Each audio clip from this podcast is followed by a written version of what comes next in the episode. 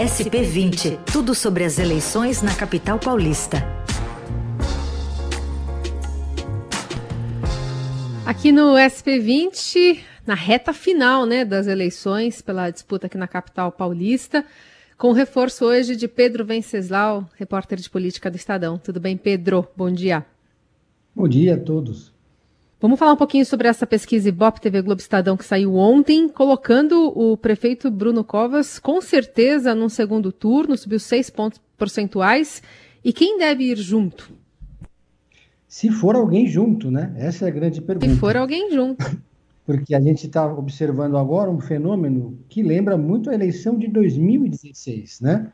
Sendo que na eleição de 2016, eh, o João Dória começou a pesquisa com 1% das intenções de voto, foi para 2%, chegou nessa altura do campeonato com cerca de, com mais ou menos o que o Bruno tinha, 32%, 35% das intenções de voto.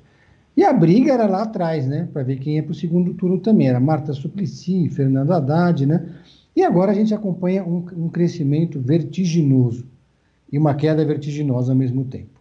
Bruno Covas, Bruno Covas abriu 19 pontos de vantagem sobre o segundo colocado, que não é mais o Celso Russomano, é agora o Guilherme Boulos, que está numericamente à frente pela primeira vez do Celso Russomano, com 13% das intenções de voto.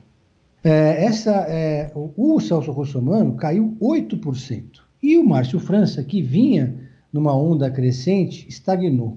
Pelo contrário, caiu 1% das intenções de voto. Muita gente estava apostando no crescimento do Márcio França por conta do voto útil para o segundo turno. Márcio, Márcio França é o candidato que, nas simulações de segundo turno, aparece mais bem colocado para vencer o prefeito Bruno Covas. Isso acabou não acontecendo e eh, esse, o movimento ficou por conta realmente da queda do, do, do, do Russomano e do crescimento do Covas. Aparentemente, o Covas está recebendo esses votos do Russomano.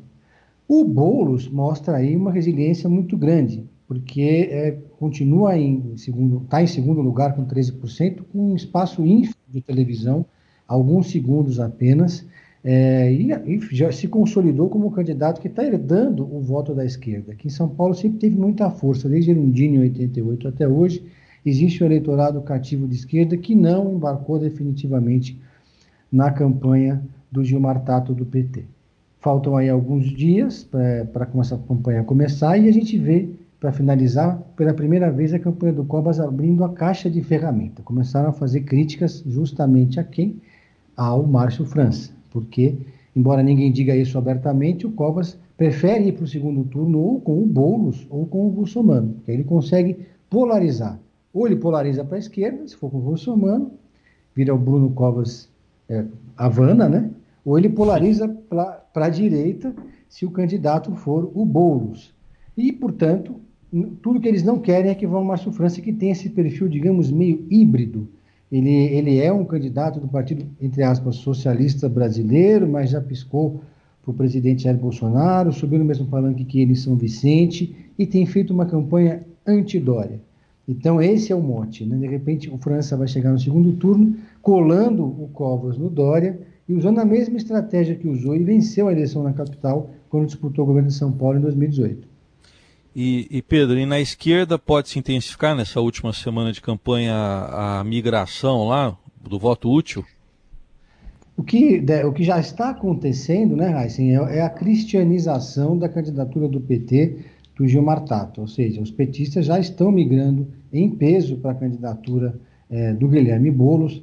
Isso a gente vê de forma concreta em, em manifestos, em, em documentos, em adesões vai ter agora um show do Caetano Veloso, que junto com a Manuela Dávila em Porto Alegre e para o Boulos aqui em São Paulo, vários petistas estão comprando ingresso para esse show.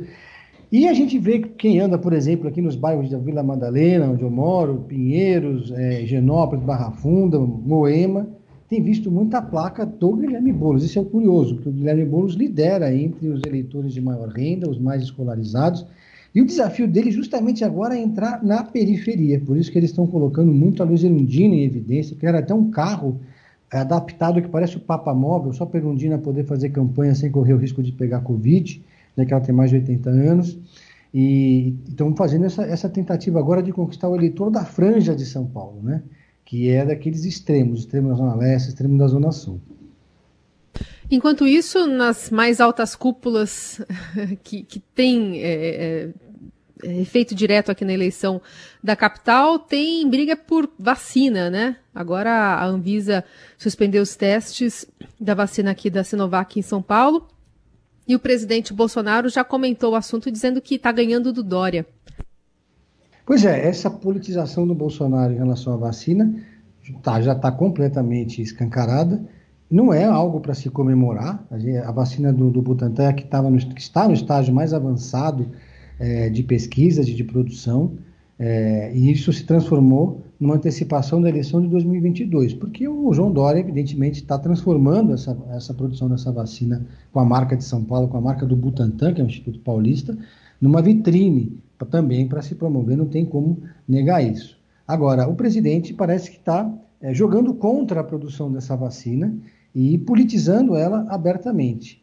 Esses movimentos do presidente foi, foram, inclusive, foi o que deflagrou essa articulação toda meio precoce que a gente tem acompanhado pelos jornais, de, de construção de, um, de, uma plataforma de centro, de uma frente ampla que envolve o Rodrigo Maia, que envolve o Luciano Huck, o Sérgio Moro, o Mandetta, todo mundo começou de repente a conversar depois da eleição americana e diante dessa polarização é, pra, sobre a eleição de 2022. Vamos ver é, se vai prevalecer a ciência ou se vai prevalecer a política nesse caso, né? Bom, Muito bem. Mais um de... Só mais um detalhe, Carol. Pedro que acho que quer falar também do debate, né? Temos debate daqui a pouquinho, né, Pedro? Exatamente. Daqui a pouquinho, às 11 horas da manhã, vai acontecer na FAP, sem plateia, o debate com todos os, quer dizer, com os com seis principais candidatos à Prefeitura de São Paulo.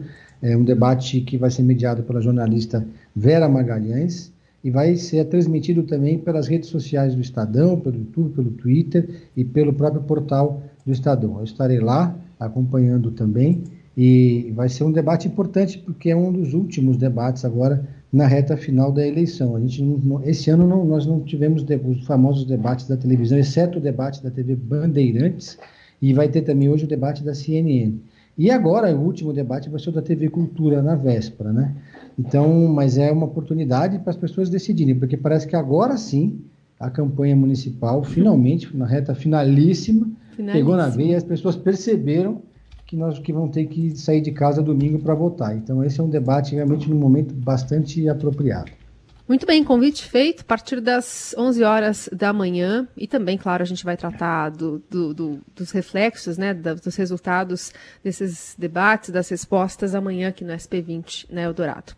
Valeu, Pedro. Até a próxima. Até a próxima. Obrigado. Um abraço a todos.